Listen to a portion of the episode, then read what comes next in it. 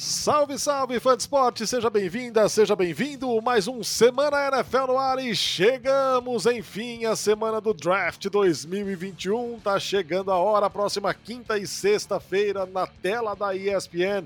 Vamos conhecer para onde vão os grandes prospectos de 2021 na próxima temporada da NFL. Lembrando, inscreva-se aí no seu agregador de podcasts favorito você vai receber as notificações e vai ficar por dentro de tudo que acontece na NFL nesta off-season que agora o bicho pega para valer. Anthony Curte, bem-vindo, meu querido.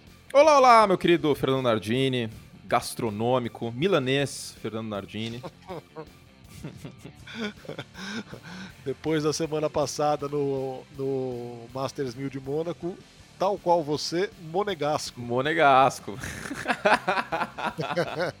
Sou compatriota de Charles Leclerc.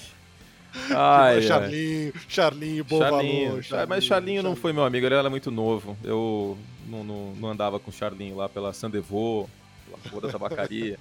Enfim, tem draft essa semana, hein? Quinta-feira estamos juntos, inclusive, né? Às 9 horas Exato. na ESPN, ao vivo exclusivo para todo esse Brasil maravilhoso. E a gente vai continuar falando dos times, né? Porque a gente sabe que uh, os prospectos em si, a gente até já mencionou aqui no, no podcast, tem. A gente está falando no ESPN League também sobre os prospectos, então no podcast a gente decidiu junto dar essa abordagem para os times, que a gente sabe que tem muitos ouvintes né, querendo pensar o que, que meu time precisa, quais são os buracos tal. E essa é a pauta da semana, né, meu querido Narda? Falar da Conferência Americana. Exato. Semana passada falamos da NFC, essa vez é a, é a vez da AFC e gravamos na segunda-feira exatamente para que você tenha tempo de degustar, veja só, já que estamos falando aqui de gastronomia, degustar e digerir o que precisa o seu time para o draft da próxima quinta e sexta-feira, começando na quinta e na sexta. Sábado também tem as últimas rodadas, mas aí sem a transmissão pela TV. Vamos então fazer voar aqui a bola oval, começando pela AFC North e o Pittsburgh Steelers. Pittsburgh Steelers que mantém o Big Ben pela última temporada, que perdeu o seu sopro de vida de jogo terrestre com a saída do James Conner para Arizona e que fundamentalmente precisa proteger o Big Ben, curtir. Essa linha ofensiva do Pittsburgh Steelers ela já foi muito melhor, né? Mas na prática sobrou só o David Castro, que é right guard. Ah, teve a aposentadoria do Pounce, inclusive no miolo da linha. Até uma cena bem melancólica, né? O Pounce dizendo pro, pro Roethlisberger depois da eliminação para os Browns nos playoffs, putz, eu queria esse ano ir longe por você. Acabou não acontecendo, né? Então, linha ofensiva é uma carência como um todo. O Alejandro Villanueva, o left tackle, foi para free agency e tem um rumor muito forte que ele pode assinar com o Baltimore Ravens, até depois da saída do Orlando, Orlando Brown faria muito sentido. E running back, Narda, até já não sei se seria algum sopro aí o James Conner, né? Porque ele não fica saudável, ele não bateu mil jardas em nenhuma temporada, só que o problema é que o Ben Snell e o Anthony McFarland Jr são ainda piores. É, não é o Snell que vai dar conta. Né, não, né? com certeza não. O Snell teve 3,3 jardas por carregada e o McFarland 3,4. É muito pouco. Eu sei que a linha ofensiva tem certa culpa nisso. A linha ofensiva de Pittsburgh não foi bem nos bloqueios terrestres, mas é, é, é as duas coisas precisam ser endereçadas e de preferência junto nesse draft, tanto running back como linha ofensiva. E tem bons prospectos de miolo de linha ofensiva para o final da primeira rodada, na segunda rodada. E running back também tem alguns interessantes de, de alcance aí de de segunda rodada. Eu, pessoalmente, acho que seria interessante Pittsburgh ir atrás de miolo de linha ofensiva na, na primeira rodada. Na 24? Isso, isso. É. Porque é um pouquinho mais escasso. Se sobrar, por exemplo, a Elijah Vera Tucker, que eu acho difícil passar de Minnesota, que é um jogador que pode jogar tanto de offensive tackle como de guard de USC, seria uma excelente pedida. Mas tem outros bons nomes que podem sobrar aí para a segunda rodada, o Alex Leatherwood de Alabama, por exemplo. Agora, running back, eu só vejo um com talento de primeira rodada, que é o Najee Harris de Alabama. Najee Harris, é. é. Os outros... Mas não aí... vai chegar em na 24 né? Não sei, cara. A dependência é Miami. Teria que passar de Miami. Na 18 de Miami, né? Isso, exatamente. Tem que passar de Miami. Se passar de Miami, aí existe uma possibilidade forte do, do Najee Harris estar disponível na, na escolha de, de Pittsburgh. Se não, aí teria que ir atrás de um, de um running back na segunda rodada. E eu sou mais o Javante Williams do que o Trevor Etienne. O Javante Williams de North Carolina, celeiro de prospectos que deram muita alegria no passado. A cidade, a cidade de Chicago é uma cidade abençoada por North Carolina, né? Num, num lado, Michael Jordan, no outro, Mitchell Trubisky, mas tudo bem, vamos deixar isso pra lá. e teu já vão ter Williams, né? O running back eu gosto, que é, que é forte, quebra tackles tal, pode ser uma boa pedida. Mais do que o, o Trevor Etienne, porque o Etienne, o Etienne trabalhou muito bem em, em avenidas em Clemson. Eu tenho meus, meus problemas com ele lendo os gaps, fazendo a infiltração. Ele em campo aberto também sofreu alguns tackles porque não tem uma velocidade final tão alta. Ele é explosivo, mas ele não tem uma boa velocidade final. Então, entre esses dois, eu prefiro o Javonte Williams, mas os dois na segunda rodada. Antes disso, não. Seguimos com o Baltimore Ravens. Baltimore Ravens, que tem uma escolha tardia de primeira rodada, é só a 31 primeira. Agora tem duas, né? Verdade. A 31 é de Kansas City e aí tem a original, exato, que é exato. mais cedo. Depois da, depois da, depois da toca do, do Orlando Brown. Uhum. Exato. Enfim, é um time que precisa melhorar o seu corpo de recebedores para não seguir acreditando apenas em Lamar Jackson, Lamar Jackson, Lamar Jackson. Trouxe o Sammy Watkins, é verdade. É, Sammy Watkins, no ano retrasado, ok, bem em Kansas City. Ano passado, como perdeu o jogo machucado? Que Sammy Watkins é esse que chega para os Ravens? é um time que vai precisar investir também em recebedor, curtir. É, ano passado foi o pior corpo de recebedores da NFL em jardas. Uh, 1729 foi menos do que o New England Patriots, que foi um corpo de recebedores bem mais criticado. Então eu não acho que a chegada do Sammy Watkins por si soluciona isso. Ele teve 500 jardas ano passado, é um cara que perde muito jogo por lesão. Não dá para depender disso. A boa notícia é que essas duas escolhas de Baltimore do final da primeira rodada, elas podem ser muito úteis para as duas necessidades do time, que é o wide receiver e apreciador de passe, o edge rusher. As duas devem ter talentos disponíveis por aí, tá? Então, Edge Rusher ficou uma necessidade depois da saída do Yannick Ngaku e do Matt Judon. E o wide receiver, todo mundo já sabe, tá careca de saber que é uma preocupação, uma necessidade no Baltimore Ravens. O Terrence Marshall pode estar disponível para Baltimore aí no final da, é, da primeira rodada, eu gosto bastante dele de LSU. E os Edges, um monte pode estar disponível, né? Porque a, essa classe de apreciador de passe, todos eles têm algum BO para resolver. O Jesus Zulari, por exemplo, é um cara que está muito hypado em vários lugares, tem muita gente muito empolgada, mas eu tenho minhas preocupações porque é um cara muito leve, é um cara que trabalha muito na velocidade. Se ele enfrentar jogadores mais pesados, de bloqueios, com mais técnica, ele vai ter problemas. Jalen Phillips de Miami tem o um problema da concussão, do histórico de lesões dele.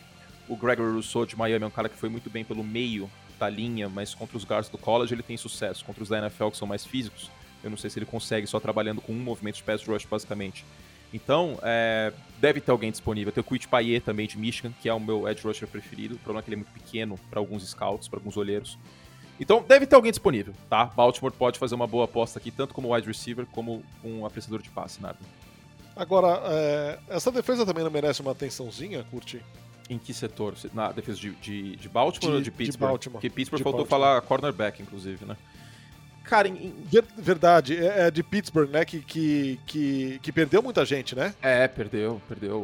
Os, os quarterbacks, os Steelers têm. Exato, eu pulei tem, uma tem linha perda... aqui, eu anotei e pulei uma linha. Tem a perda do Mike Hilton, por exemplo, né? Então é, é algo para ficar de olho. Joe Hayden não é o mesmo jogador de cinco anos atrás. E no resto tem jogadores pedestres, né? No corpo de, de, de cornerbacks. James Pierre, Justin Lane, Stephen Denmark. Pittsburgh pode, se sobrar algum bom prospect de cornerback, pode ir de cornerback na primeira rodada, é uma possibilidade. Agora, Baltimore, nada, talvez safety, mas não sei se é muito cedo para um safety essas escolhas. É... Sinceramente. Só, só situando aqui, 27 e 31. Isso. A gente tem o, o Morick de TCU e o Rich Grant de UCF, mas a maior parte dos olheiros consideram os dois como prospecto de segunda rodada. Então, não sei, se eu sou Baltimore, eu vou atrás ou de Edge ou de wide receiver, que vai estar um pouco mais escasso na segunda rodada e na terceira. Seguindo aqui com o Cleveland Browns. Aqui, é... podemos falar que são caprichos. Em é um sentido? time que as necessidades são caprichos, não são exatamente buracos, porque é um Não, time bem é. redondo. É isso. É, é isso. chegou o Jadivion Clown, que é óbvio que o time contratou esperando que ele seja aquele Jadivion Clown de um cara de prestígio de número um do draft e não aquele da temporada passada que terminou com um total de nenhum sack. Se ele for, beleza. Se ele não for, talvez aí tenha um buraquinho. É, mas de qualquer forma, ah, investiu, né? Então, acho que até pensando nessa classe de, de edge rushers, de apreciador de passe, que não é tão incrível e são mais apostas em vários aspectos, Cleveland vai num jogador que, queira ou não, já foi provado, né? Tudo bem, teve esse problema no passado de ter zero sacks, Mas agora ele não é o principal foco da linha ofensiva. O principal foco da linha ofensiva é o Miles Garrett. Pode ser que com menos atenção da linha, menos dobras, ele, ele acabe rendendo. E esse princípio da dobra é o mesmo princípio do basquete. Né? Quando algum jogador recebe uma dobra, o armador está recebendo uma dobra, o cara tem que passar a bola. Na linha defensiva é a mesma coisa. Se um cara está sofrendo muitas dobras, a, produtividade dele cai. Vou dar um exemplo. O J.J. Watt foi o jogador que mais recebeu dobras ano passado. Não me espanta ele não ter tido uma produção muito alta ano passado, porque a defesa não se preocupava com mais ninguém. Tennessee era assim também. Não precisava se preocupar com muita gente ali em Tennessee, pressionando o passo. No máximo, Hard Landry, mas mesmo assim. Então, é, é, capricho, é o temperro. Mas o temperro é importante. Tom Perro. Tom, Perro. Tom Perro. Tom Perro. O Tom Perro é importante. Alguns mock drafts dão o, o jogador de Alabama, o Barrymore, como uma opção é uma de possibilidade. defensiva, né? Sim, sem é. dúvidas, porque o Sheldon Richardson saiu, né? E acho que esse Tom Perro seria o meio da linha defensiva ou o inside linebacker. Eu, eu gosto do Anthony Walker, Tom Perro.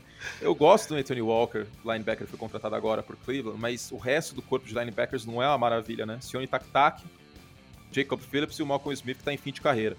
Então, um linebacker pode ser uma boa pedida. Tem o Javan Collins, um linebacker que pode estar disponível nessa altura do campeonato, de, de Tulsa, que é o terceiro linebacker da classe para muitos. Então, Cleveland está numa boa posição, hein, cara. Se o Baker Mayfield jogar em nível de Pro Bowl nessa próxima temporada, eu não estou pedindo para ele ser MVP. Se ele jogar em nível de Pro Bowl, com o elenco que tem à disposição e o time não sofrer com lesões, por exemplo, o Del Beckham Jr. perdeu tempo por lesão ano passado. Esse é um time que eu vejo até chegando numa final de conferência. Exato, é um time que na, que na reta final chegou muito forte com o seu jogo terrestre, mas que já não teve o Odell Beckham Jr. por boa parte da temporada, né? Sim. E é óbvio que esse é um cara que muda, muda a unidade, né, velho? Dá uma é, não, versatilidade, não é... uma opção gigantesca. É, em jardas após a recepção, em especial. Não é, não é o Odell Beckham Jr. que a gente esperava que ele não. fosse ser durante a carreira inteira. Um recebedor de elite que todo mundo coloca na primeira prateleira, brigando com Julio Jones e com Andrew Hopkins e com Michael Thomas. Não é. Até pelas lesões. Mas é um bom jogador, a gente tem que respeitar o talento dele. E, e a presença dele, óbvio, que, a, que ajuda o ataque aéreo aí do Cleveland Browns. Vamos ao Cincinnati Bengals para fechar aqui a FC North e vamos com um clamor. Ajoelhe-se nesse momento, curte. Não, não é possível. Protejam cara. Joe Burrow, pelo Juro. amor de Deus. Nossa, isso. Protejam isso... Joe Burrow, pelo amor de Deus. Torcendo não cometam um time... o crime da última temporada. Exato. Torcendo para um time que não tem quarterback, nada me deixa mais irritado do que ver um time que encontra um franchise quarterback e não ajuda o franchise quarterback. Então, seja por Seattle, que avacalha na primeira rodada e pega uns caras aleatórios, seja por Cincinnati não protegendo, eu entendo que chegou o Riley Reef, mas o Riley Reef não é uma quinta maravilha ele tem contrato de um ano. O time ainda precisaria de offensive tackle. Wide receiver, você pode pegar depois. Você pode pegar depois. Tyrant, pode pegar depois. Exato. Não é vai... tentador, é tentador Sim. sonhar com Kyle Sim. Pitts na escolha 5? É tentador. Mas, cara, a, a, prioridade absoluta tem que ser proteger a joia, cara. Que é, a, você, se você for pegar os jogadores que são ao pro no draft, no draft não, na NFL, que são os jogadores da seleção da, da, da, NFL que os jornalistas fazem nos Estados Unidos, a maior parte deles de linha ofensiva são escolhas altas no draft. Porque tem a questão do tamanho, tem a questão da envergadura, tem a questão do trabalho com as mãos, da ancoragem. É muito mais difícil achar offensive tackle de elite numa segunda, numa terceira rodada, do que achar um wide receiver. É uma posição muito escassa, em, em, em talento mesmo. Então, é, o com Penny Sewell, por exemplo, que seria a escolha aqui na 5, o Cincinnati Bengals teria um, um, prospecto que pode ser ao Pro no seu segundo ano. Ele é muito polido. Ele chega tão polido como o Quentin Nelson chegou em 2018, pelo Indianapolis Colts. Eu, eu acho que é a escolha certa aqui, cara. A linha de Cincinnati foi uma bagunça no passado. Não dá para colocar o Joe Burrow voltando de ligamento anterior cruzado rompido, todos eles, com, a, com uma linha que não tem âncoras. E aí você tem o John Smith de um lado, um, um, cara que foi bem em Alabama, acabou perdendo tempo por lesão na NFL, e do outro você tem o Penicil. É uma baita linha. Porque não adianta você pegar, ah, beleza, vamos pegar o Jamar Chase, mas vai ter tempo para passar a bola para ele? Com dois é, segundos então, a rota não desenvolve. Cara, Olha o Mahomes no Super Bowl, gente. É, é, é uma situação, assim, acho que principalmente pro torcedor, né? É um negócio muito complicado. Porra, quinta escolha. Vem, vem um cara então, não é, Então, não é sexy o offensive tackle, né? Não é, é não é então, sexy. É, é isso. é isso, não é não, sexy. Não é bonito. né? é, é, é, aquele, é aquele cara que faz, é, por favor, me entendam, o jogo sujo. É isso, é. Não é o cara que sim, vai brilhar. Sim, sim, é isso. E, e, só que é necessário para você comer, para você comer um um macarrão com trufas, etc., no sábado à noite, você não pode gastar dinheiro a semana inteira com comida. Você tem que comer arroz e feijão. E arroz e feijão bem temperado. Adoro essas analogias gastronômicas. Mas é por aí, cara. Tipo, um ofens uma linha ofensiva boa, consistente, é meio caminho andado pro ataque render, cara. A gente não pode esquecer como o futebol americano, por mais que ele tenha evoluído muito, ele ainda é um jogo de trincheiras. E o Super Bowl acho que escancarou isso. Eu passei a semana inteira batendo nessa tecla, que eu tava morrendo de preocupação com aquela linha ofensiva várzea do Kansas City Chiefs para um Super Bowl, ainda mais com o pass rush do outro lado do jeito que era. E, claro, se a gente jogasse 10 vezes Chiefs e Bucks, os Bucks não iam ganhar 10 vezes. Mas que foi um fator, foi. E, e, no caso dos Bengals, foi muito fator, cara. O ano inteiro. Eu, eu não fiquei surpreso. Fiquei triste, mas eu não fiquei surpreso com a lesão do Joe Burrow, porque a linha era muito ruim. E historicamente ela vem sendo ruim. Desde 2017, ela vem sendo uma das quatro piores em sustentação de bloqueios em dois segundos e meio. Hum. É muito pouco. E aí tem Tyrants, que também é uma necessidade, desde que o Taylor Eifert saiu, é, que o Kyle Pitts poderia ser o sonho de algum torcedor, mas eu também acho que não faria muito sentido, porque tem que proteger o Burrow. E cornerback também, né? Falta um pouco de profundidade de talento nessa, nesse setor, mas nada que seja muito alarmante, até porque trouxe o Tido Beluzzi, que é um cara que eu gosto. E tem nomes até que badalados, né? O Lai Apple, por exemplo. Cornerback seria a terceira necessidade aqui. Muito bem, simbora para a AFC East e vamos começar com New England Patriots, que fez aquela free agency, é, tipo Black Friday brasileira, tudo pela metade do dobro. É. Porque não foi barato, foi caro. 140 Mas milhões. Foi uma, free, é, foi uma free agency atípica para os padrões de Tio Bill. Mais atípico ainda seria essa troca para cima. Mas tá cheirando, não tá, Curti? É, tá. O rumor mais recente é o, Justin Fields. É. Não é a primeira vez que esse rumor aparece nesse processo de draft. E, enfim, tá, tá cheirando muito forte isso do Justin Fields. O Tom Pellicer, o repórter da NFL Network, reportou hoje, na segunda-feira, que New England tá bem, assim, com vontade de subir pro top 10. E o cenário ideal para New England qual seria? O Justin Fields cair para 7 ou para 8. A 7 de Detroit e a 8 de Carolina. E aí esses dois times já têm quarterback é o melhor quarterback do mundo? Não. Mas o Jared Goff e o Sam, Sam Darnold são os quarterbacks desses times. Dificilmente eles Sim. escolheriam outro por questões contratuais. Já tem dinheiro amarrado nesses dois. Então eles poderiam descer. E aí New England subiria para 7 ou para 8 e pegaria o Justin Fields. É, acho que é o grande rumor do momento. E a gente e é atípico, Narda, porque nunca precisou. Aí que tá. Fato. Nunca precisou, então por isso que parece a ocasião faz o ladrão. É uma Exatamente. questão de necessidade e sobrevivência. Exatamente, porque a divisão tá ficando, tá ficando forte, cara. Ah, os Jets foram tá. bem na free agency, os Jets, foram, os Jets foram muito bem na contratação do Robert Saleh. O Josh Allen é disparadíssimo o melhor quarterback dessa divisão. Concorre com o Mahomes para ser o melhor quarterback da conferência. Vem aí Zach Wilson nos Jets para dar um uhum. ganho absurdo pro time. Que pode, pode dar muito certo essa escolha, ainda mais com, com o sistema do Mike LaFleur, que é o mesmo sistema do Kyle Shanahan, o mesmo sistema do Matt LaFleur, que é o irmão dele dos Packers, que é um sistema que eu gosto muito que protege o quarterback, coloca o quarterback em boas situações, em play action. E tem Miami, que vai dar armas pro Tua. Miami tem duas escolhas na primeira rodada. Pode escolher um wide receiver e um running back para melhorar bastante esse ataque. Então, New England tá em uma situação de emergência, tá uma situação de urgência. Tá, tipo, Exatamente. estourando o tempo na avenida para cumprir essa Sapucaí. Tem, tá, tem que colocar o carro alegórico no final. Ele não, vai ter que subir, cara. Não tem como. Se os Patriots forem com Cam Newton pra este ano, eu não ficaria surpreso se eles fossem o quarto colocado da divisão. Podem ser o segundo, é verdade, mas podem ser o quarto. Se acerta no Justin Fields, imagina, o Justin Fields com o McDaniels, colocando ele em movimento, fora do pocket, com braço forte, com, com os Tyrants trabalhando, com, com, mais pacotes com dois Tyrants. Imagina o Justin Fields, calor ofensivo do ano. Esse time chega nos playoffs, com Cam Newton você consegue apostar nisso? Eu não consigo. Não. Hoje eu não consigo, ele tem que mostrar muita coisa. Mas muita coisa para chegar nos playoffs. Então, é. Muito, tem que ser uma mudança muito, muito, muito Total. radical em relação ao que a gente viu no passado. E olha, eu entendo o argumento do torcedor dos Patriots de ah, o corpo de recebedores foi muito mal. De fato, foi o segundo com menos jardas recebidas. O Edelman perdeu tempo por lesão, agora se aposentou. Mas, cara, teve uns passes ali que, pelo amor de Deus, aquilo lá, a bola não chegava no recebedor. Teve um passe contra Buffalo no Monday Night que o Kemilton passa a bola no chão, velho. Tipo, não dá. Ele teve mais interceptações que touchdowns, ainda tem essa. Ele não cuidou bem da bola. Então, sinceramente, eu entendo, eu concordo que o corpo de recebedores não, não é a quinta maravilha do mundo, mas não, não tem só um culpado ali. O Cam Newton também teve culpa no cartório. Então, quarterback é necessidade, assim como o wide receiver, né, em certa medida. Perfeitamente. Agora, a gente já falou aqui brevemente dos Jets. É, de nada adianta você pegar o Zach Wilson na escolha 2 e não protegê-lo. Mas uhum. o capital de draft de, de, de, do New York Jets é muito grande, né, cara? São, acho que, quatro escolhas entre os 45 melhores. É, e seria interessante pegar alguém pro miolo da linha, né? O Micah Beckton, Beckton foi bem ano passado, considerando o contexto e o terreno nada fértil do Adam Gaze. Mas o miolo da linha me preocupa um pouco, viu? Porque o Conor McGovern e o Greg Van Roden no lado direito não são bons jogadores. E você precisa proteger o seu, seu franchise quarterback.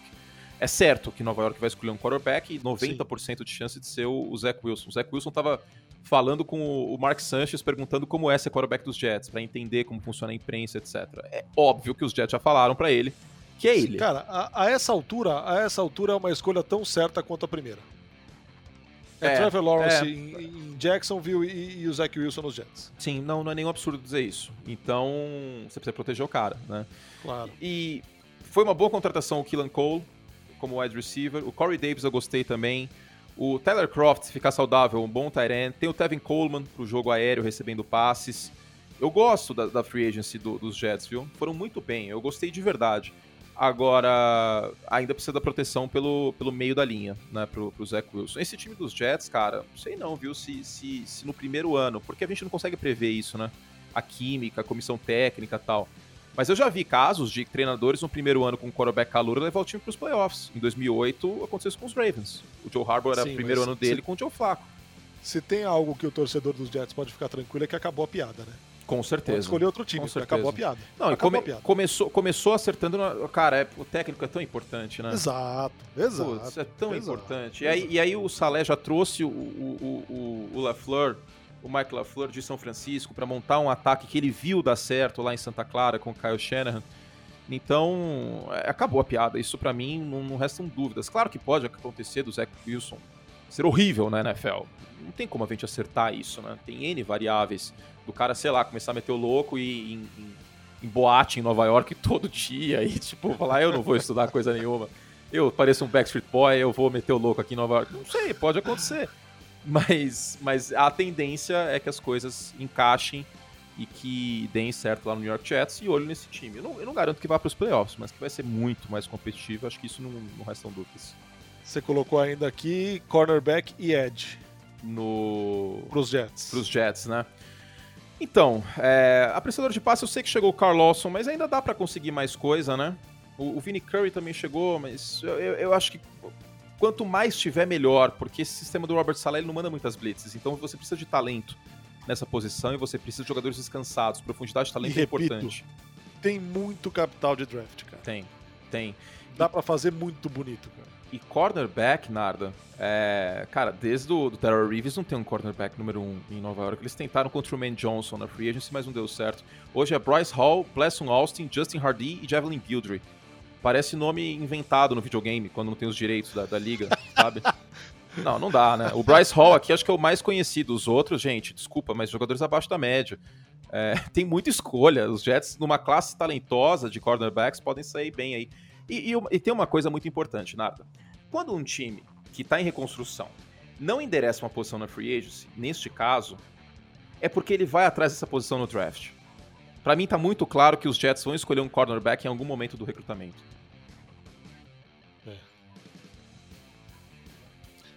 espaço não vai faltar.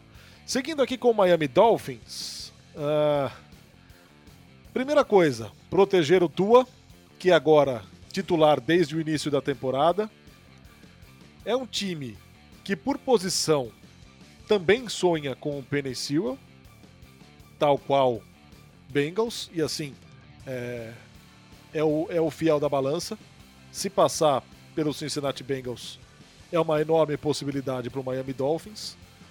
Mas é um time que também, na pior das hipóteses, pode abraçar Jamar Chase, pode abraçar Kyle Pitts, pode abraçar Najee Harris.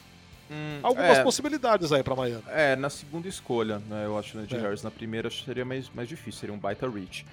Mas a, a, qual que foi a estrutura? Miami saiu da 3, que era a escolha de Houston. Parabéns aí ao Bill O'Brien, gênio incrível que ele fez. Impressionante, cara. Ele destruiu o Houston Texans. Não, a gente cara. vai chegar pra falar dos Texans. É, No- cara, é- cara, é foi, arrasada, foi difícil arranjar só três necessidades, viu? Eu tive que ser Pelo bem de benevolente. Deus. Os Texans, neste momento, são o oposto do Tampa Bay Buccaneers. Sério. É, tipo, qualquer posição que você olha, você consegue falar que é uma necessidade. É, mas falando sobre os Dolphins.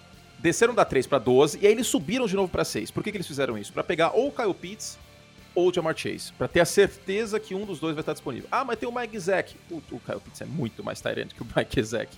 O Mike Zack é, é um, é um, um cara que é um slot receiver parrudo nessa altura do campeonato. O Kyle Pitts é bem mais Tyrant. O Kyle Pitts você pode colocar ali para bloquear. Não vai ser o bloqueio terrestre mais lindo do mundo, mas ele vai ser esforçado, ele tem tamanho, ele tem altura, ele tem velocidade, ele tem versatilidade.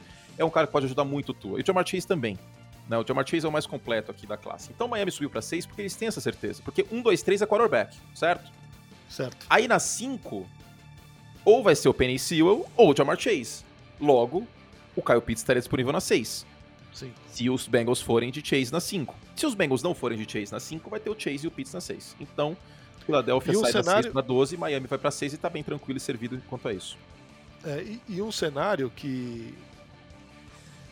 Um cenário que, que pode é, manter ainda mais essa história aí é se alguém subir por essa quarta. Bom, alguém aí vai depender de quem, mas, por exemplo, muito tempo se falou que New England subiria por essa quarta posição de, de Uhum. Com Justin Fields, Com o exato. Justin Fields, exatamente. Ó, tem só um Aí cenário. Um, dois, três e quatro como quarterbacks. Tem só um cenário que o torcedor do Miami Dolphins e o Paulo Antunes da transmissão vão ficar bem chateados. Se na 4 os Falcons vão no Kyle Pitts e na 5 os Bengals vão no Jamar Chase. Aí Miami vai olhar e falar assim, mano, o que, que eu faço aqui? Porque já, já, já reforçou a linha ofensiva, queira ou não. Não reforçou bem, mas reforçou a linha ofensiva com, com os jogadores nos drafts passados. Aí eles iriam de Penny Sewell como o melhor jogador disponível, porque o plano não era esse. Ou eles iriam de Devonta Smith, por ser um wide receiver e tal, mas sei lá, cara. O Devonta Smith até faria sentido, porque Miami precisa de um slot receiver, principalmente. Mas não é o ideal, né? O ideal, acho que pra Miami seria ou Jamar Chase ou Kyle Pitts. Ne- Nesse cenário, se isso acontecer, acho que seria Devonta Smith a escolha. Seria meu palpite aqui. Miami tem a sexta e a décima oitava na primeira É, rodada. né? aí nessa 18ª poderia pegar o Najee Harris Pode de ser o Alabama. Harris. Isso. Perfeito. E aí o Buffalo Bills encerrando a AFC East. Outro desses times com um pouco buraco, né, Curti? Uhum. É, talvez a defesa contra passe no ano passado, que tenha dado um probleminha ou outro. É, você colocou aqui Edge e Tyrande.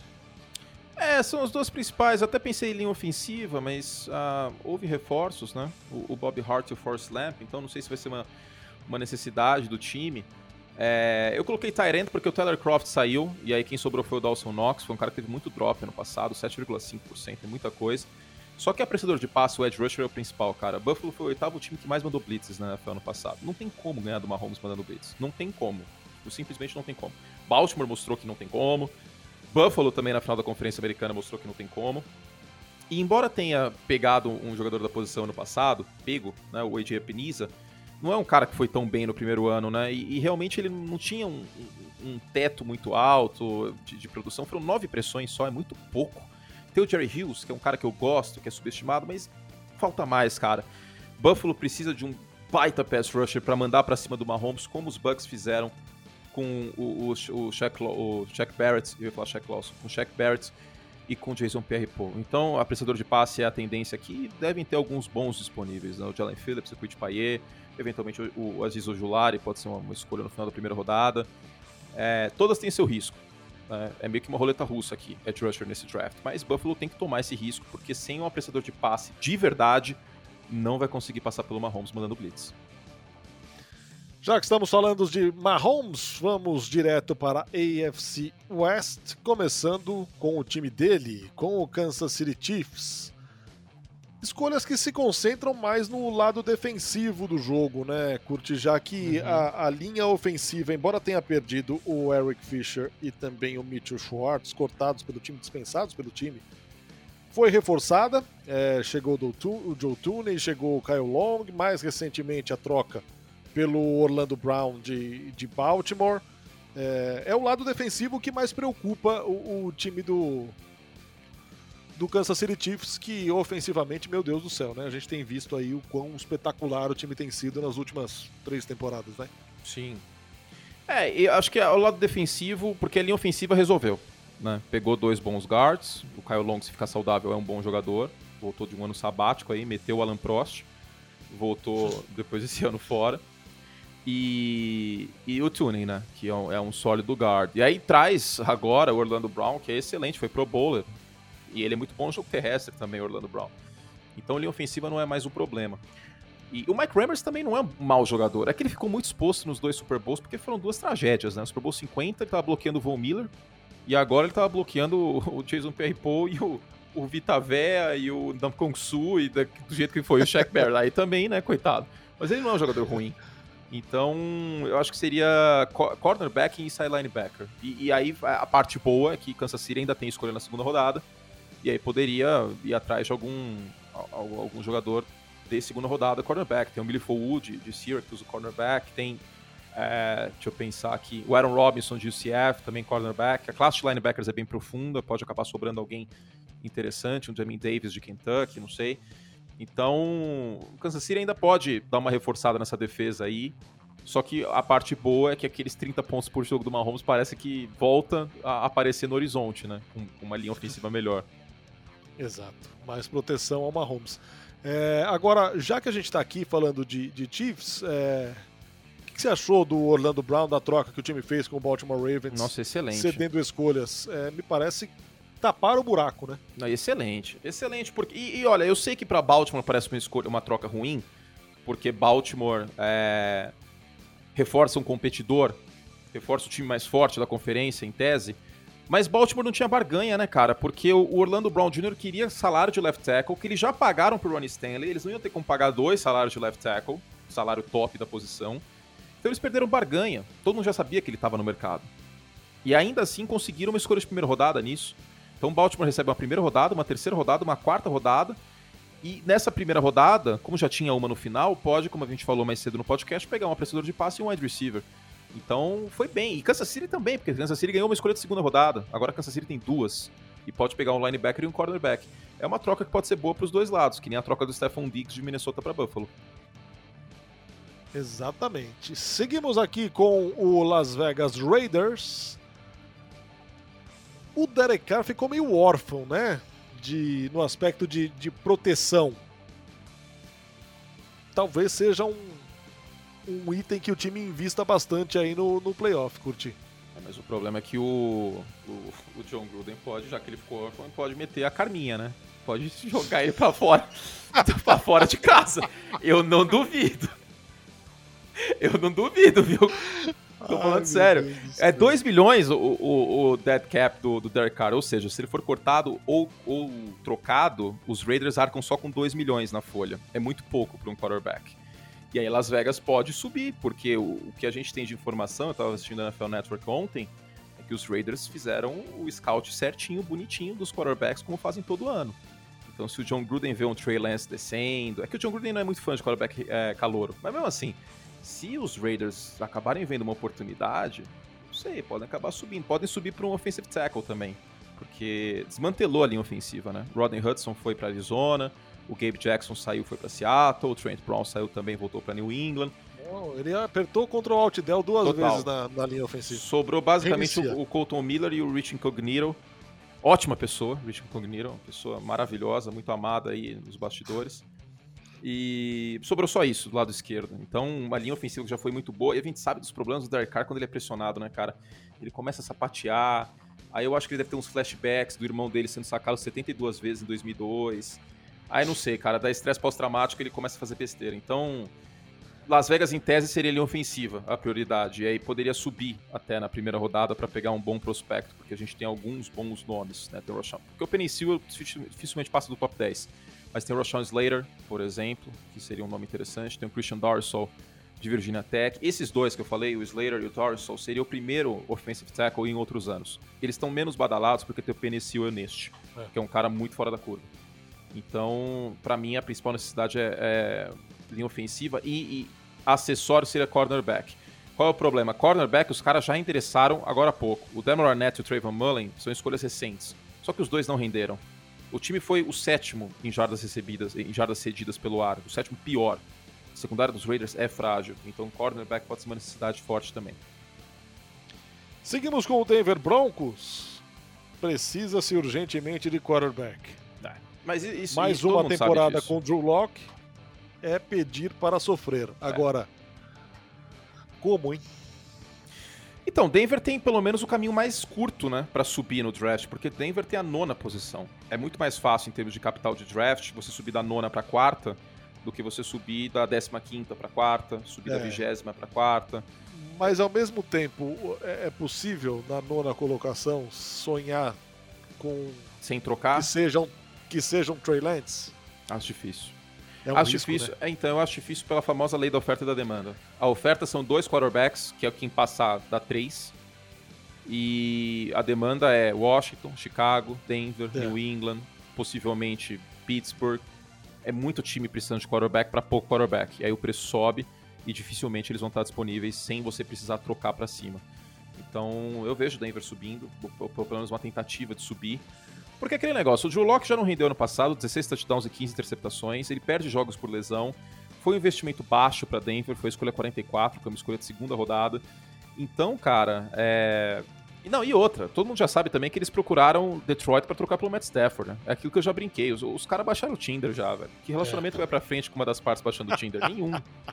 Nenhum, entendeu? São Francisco é a mesma coisa. Eu não fiquei nem surpreso com a troca de São Francisco. Eles também procuraram Detroit pelo Matt Stafford.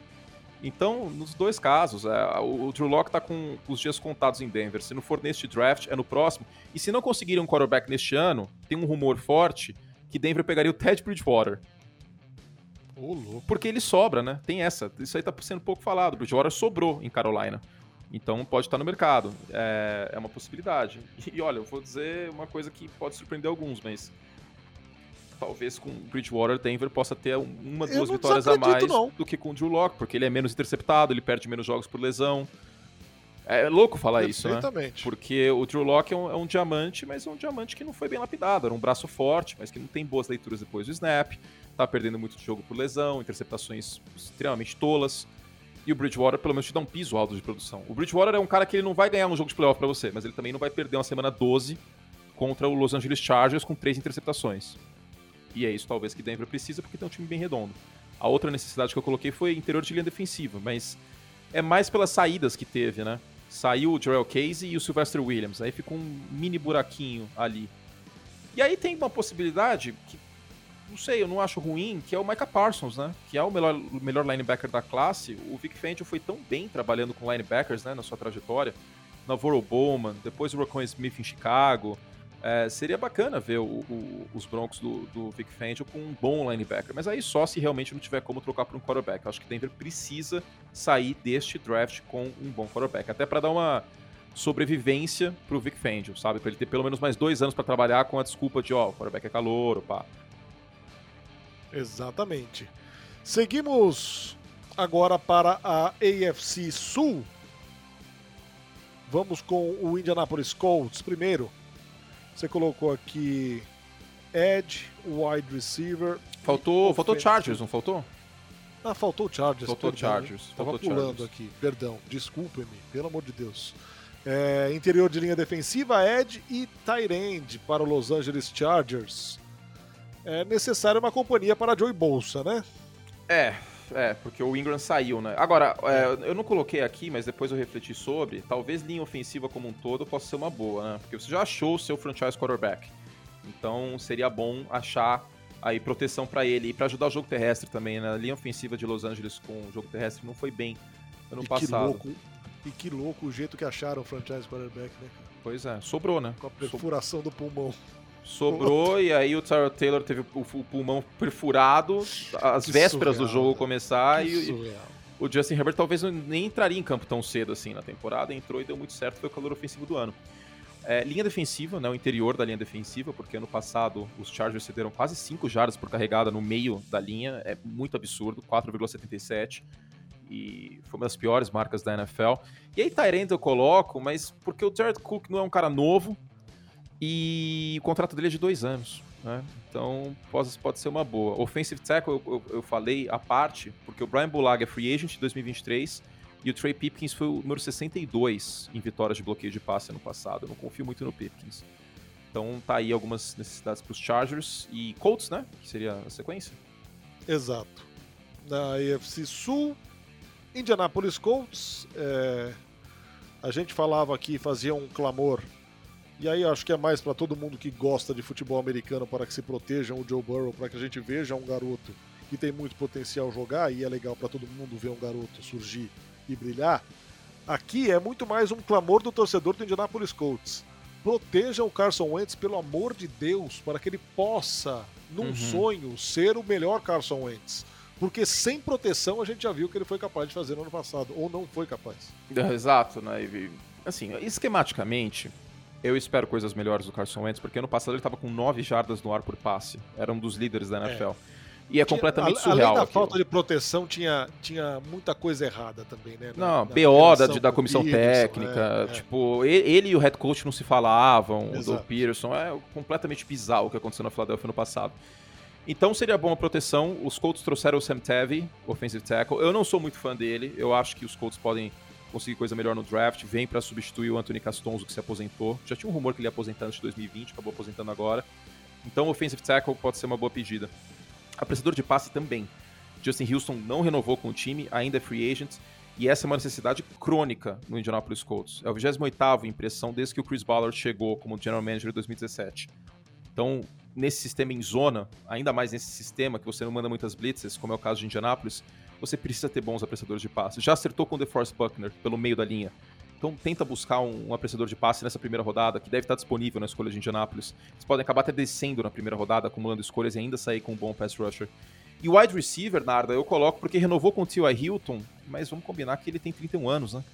Então, quanto mais alvos para o Carson Wentz nessa operação resgate que o Frank Wright está comandando, melhor.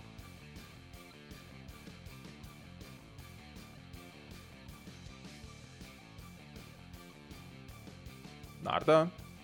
Agora sim. Ah, perdi, perdi aqui. Tennessee. Tennessee Titans. Seguimos com o Tennessee Titans. Com você colocou aqui o wide receiver e tight end.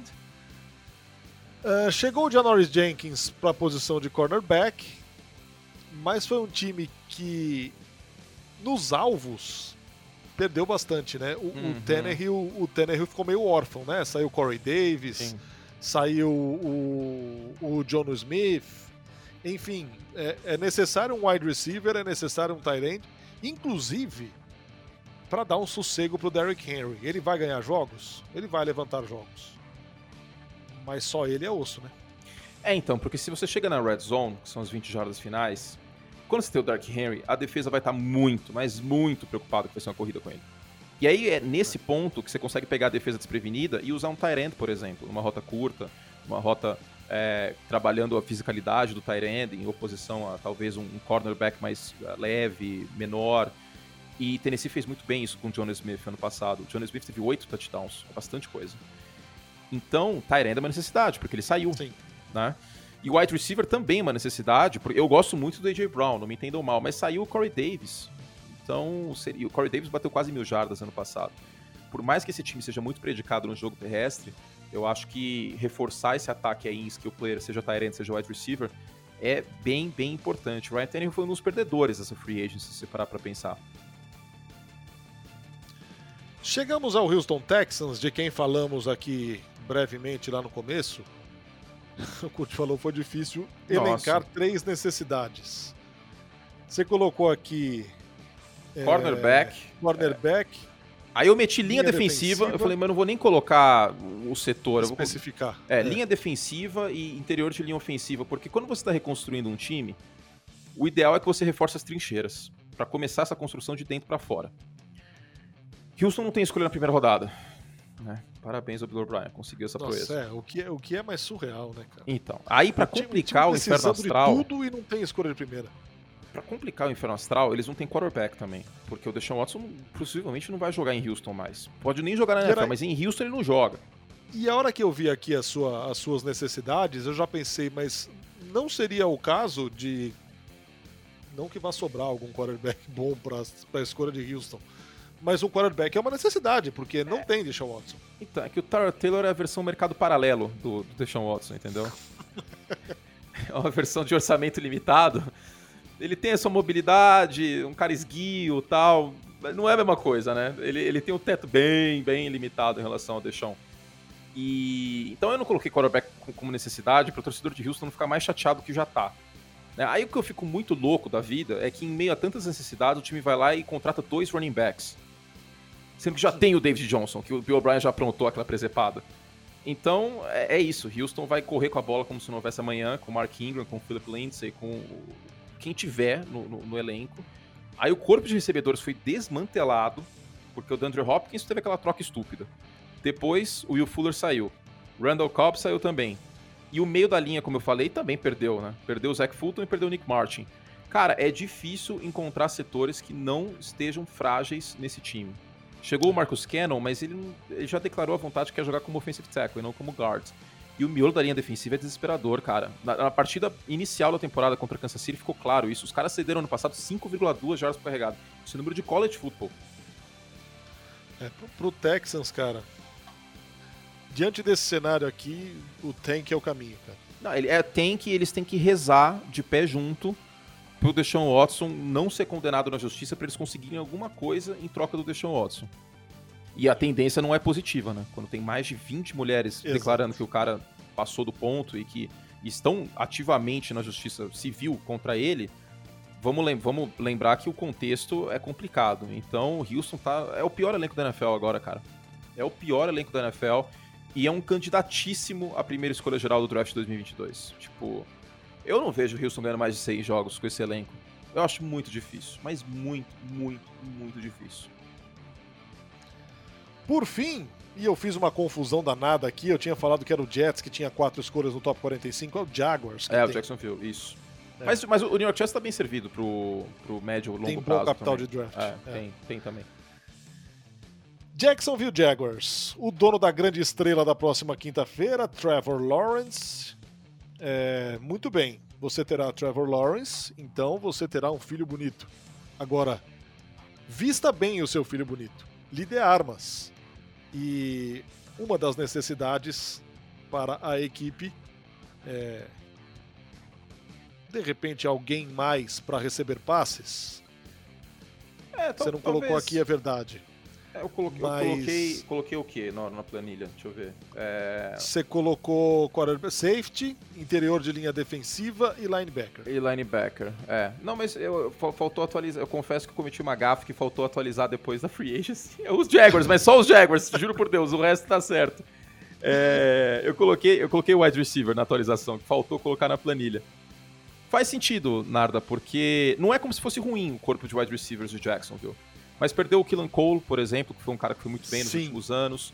Eu gosto do Chris Marvin Conley Jones. saiu. Gosto, é, perdeu o Chris Conley também. E, e, quando você drafta um cara na primeira geral, você tem que dar armas o máximo possível para ele ser bem sucedido. Então não é como se o corpo de recebedores de Jacksonville fosse ruim, mas perdeu o Killan Cole e o Didi Westbrook nos últimos anos. Tem o DJ Chark ainda, que é um bom recebedor. É um bom recebedor, mas pode mais, né, por assim dizer. Então não é um corpo de recebedores ruins. Ruim, não entendam isso, por favor mas eu acho que dá para melhorar e, e dá para ajudar o Trevor Lawrence a ser um potencial calor ofensivo do ano. Porque pouca, pouca gente percebe isso às vezes, mas o Justin Herbert teve muito mérito? Claro que teve, mas olha o corpo de recebedores que o cara tem. É. Tipo, Kieran Allen, Mike Williams, o Hunter Henry estava lá no passado, Tyrant. É um senhor corpo de recebedores. Então, quando você ajuda o seu quarterback com peças nesse sentido, ainda mais porque Jacksonville fez uma boa free agency, né? Foi atrás do Malcolm Brown pro, pro miolo da linha. É, linebacker é uma necessidade pequena, mas ainda é, mas ainda tem de qualquer forma bons jogadores no setor. Então eu pensaria com carinho em wide receiver, até por ser uma classe profunda. E bons jogadores podem estar disponíveis na, na escolha 33, que é a primeira escolha da, da segunda rodada, que é de Jacksonville. Então, acho que é uma boa. É, pode sobrar alguém bom ali, pode sobrar um Kadar Stone, por exemplo, para colocar no slot pode sobrar um Rashad Bateman. É, tem bons nomes. A classe de wide receiver é profunda. Então, por mais que já tenha jogadores sólidos da posição, eu acho que nunca é demais quando você tem um quarterback calor. Perfeitamente. Assim passamos a régua, fechamos a conta aqui na AFC. As expectativas para o draft da próxima quinta e sexta-feira estaremos juntos. Na quinta, eu curte ao lado do Paulo Antunes. Na sexta, estarei ao lado do Wayne Eirado o draft e as respostas. O que farão os times com os prospectos para esta temporada. Tá certo, Curti? Tá certo, tem projeto em Jacksonville com o Urban Maia. O Urban Maia é bem professor. Jesus, ó, fui palestrinha hoje, peço desculpas ao ouvinte. Eu fiquei uma matraca aqui, mas Imagina. enfim, voltamos à programação normal aí na semana que vem, revendo as notícias e revendo o draft também, né? Sim, sim, aí com tudo mais claro, tudo mais evidente, mais transparente para a temporada 2021. Lembrando que você pode se inscrever aí no seu agregador de podcast favorito e ficar por dentro de todas as notícias aqui no Semana NFL com opinião análises, notícias, amenidades e tudo mais. Curti, foi um prazer mais uma vez, hein? Aquele abraço. Tom Perro, obrigado, Nardo. Tom prazer... Perro. Até quinta, o prazer foi meu, espero que vocês tenham gostado, espero que vocês estejam gostando. E não se esqueçam de se inscrever nos agregadores para sempre que sair episódio novo, vocês poderem ouvir e serem os primeiros a ouvir, serem o Trevor Lawrence do feed. Perfeitamente. Beijo, me liga, gente. Até a próxima semana. Tchau.